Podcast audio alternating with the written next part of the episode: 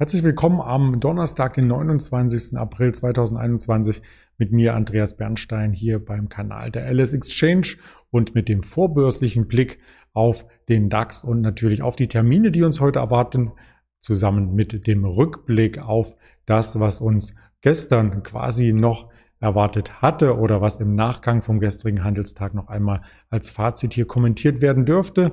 Das ist die Titelfolie Termine Vorbörse, damit wir wissen, an welchem Tag wir uns bewegen und wir wissen natürlich auch jetzt schon, mit wem das Interview kurz nach 11 Uhr geführt wird. Diesmal wieder, wie jeden Donnerstag, mit Ingmar Königshofen. Da bin ich sehr gespannt, was er uns heute für ein Währungspaar und für eine Aktie mitgebracht hat. Insgesamt der DAX vorbörslich schon wieder, muss man sagen, an der bekannten Schwelle um die 15.300, 320 waren wir jetzt eben sogar, als ich das Bild machte. Und das ist dieses Ausbruchsniveau, was wir gestern mal ganz kurzfristig überschritten hatten. Wir waren gestern im Hochpunkt im DAX bei 15.355 Punkten. Das sah alles nach einem Ausbruch aus. Doch die Wall Street hat nicht mitgezogen.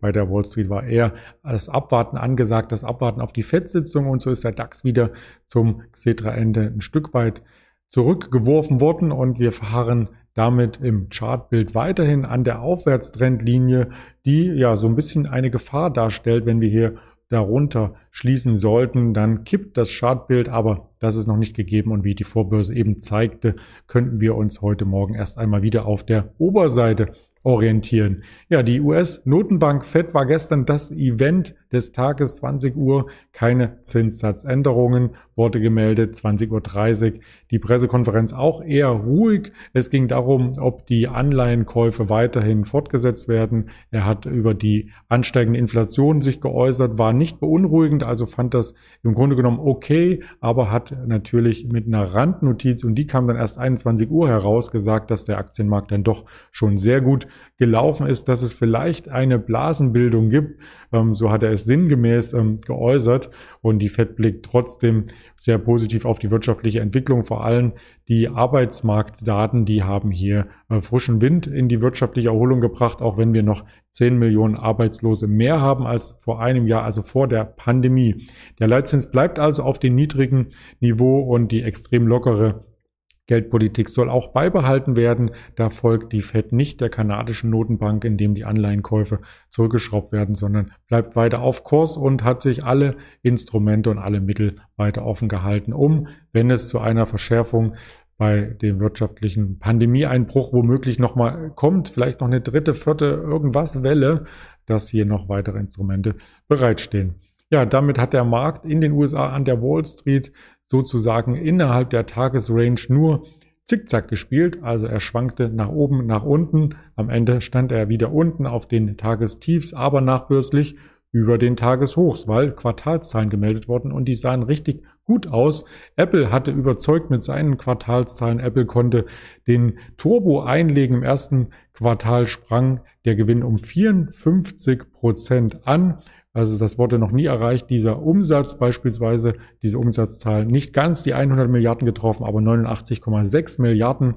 Und immerhin wurde das erste 5G-fähige iPhone hier ähm, offiziell quasi beklatscht. Auch der M1-Chip, der in einigen Modellen schon eingebaut ist. Und wenn man sich die Gewinne anschaut zum Umsatz, so waren diese auch mehr als verdoppelt. 23,63 Milliarden Dollar.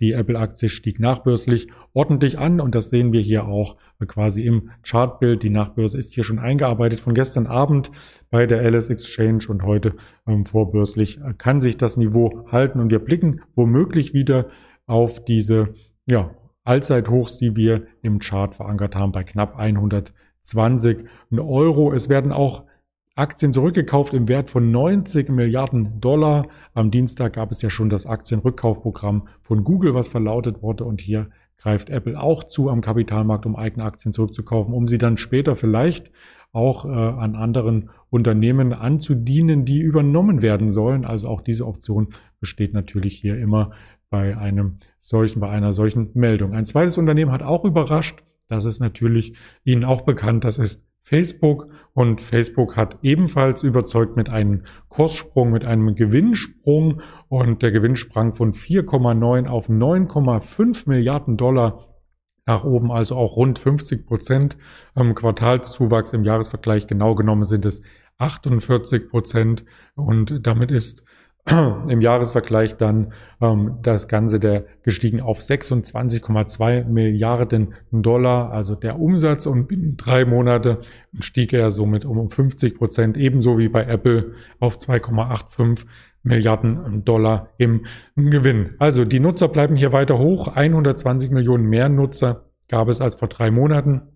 Und mindestens einmal im Monat wird die App des Konzerns von 3,45 Milliarden Nutzern eingesetzt. Also das sind Zahlen, äh, die kann man sich kaum vorstellen, kaum fassen. Also die ganze Welt nutzt quasi die Dienstleistung dieses Konzerns und deswegen ist der Aktienkurs auch entsprechend in die Höhe geschnellt, nachbörslich noch einmal. Und wir sehen hier in der Vorbörse sogar noch einen kleinen Aufschlag und das müsste das Allzeithoch sein bei Facebook. Das wird auf alle Fälle spannend, wie hier die Anleger in den USA darauf reagieren und ob der Nasdaq dann auch ein neues Rekordhoch schafft. Vorbörslich sind wir zumindest wieder über der 14.000er Marke verankert. Also da ist richtig Musik enthalten. Weitere Musik kommt aus den Quartalsberichten, die wir hier weiter an Gros haben. Wir befinden uns auf dem Höhepunkt in dieser Woche der Quartalssaison und nur auszugsweise habe ich hier einige Unternehmen dargestellt und da erwartet uns heute noch eine Deutz, eine Continental am Vormittag, eine Sildronic und vor Börseneröffnung in den USA die Merck Co., McDonald's, S&P Global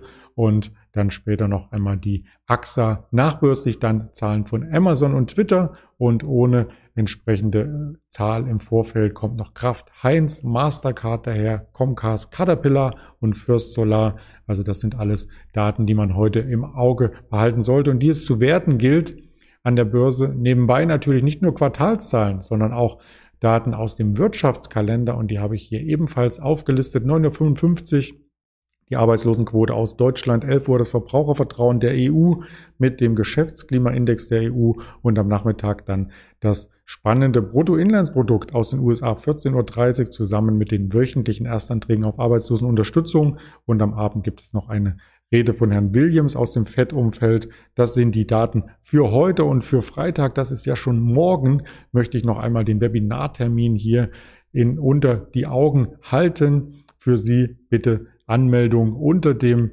Video vollziehen. Da gibt es den Link und wir freuen uns dann zusammen mit Frank Helmes in der Value Datenbank zu ergründen, welche Aktien derzeit noch kaufenswert sind. Das ist gar nicht so einfach, denn an Allzeithoch sind viele Aktien einfach schlichtweg nicht nur optisch zu teuer, aber der Frank Helmes hat hier die richtigen Antworten für uns sicherlich parat. Die richtigen Antworten gibt es auch auf andere Themen, auf Spezialthemen am Wochenende beispielsweise und das finden Sie auf den sozialen Kanälen der Alice Exchange, unter anderem auf YouTube, wo wir uns gerade befinden, auf Twitter, auf Facebook, auf Instagram, natürlich als Hörvariante auch als Spotify, Deezer und Apple Podcast ist das Ganze vorhanden. Und damit wünsche ich Ihnen einen erfolgreichen Handelsauftakt und wir sehen uns dann später mit Ingmar Königshofen noch einmal hier auf diesem Kanal.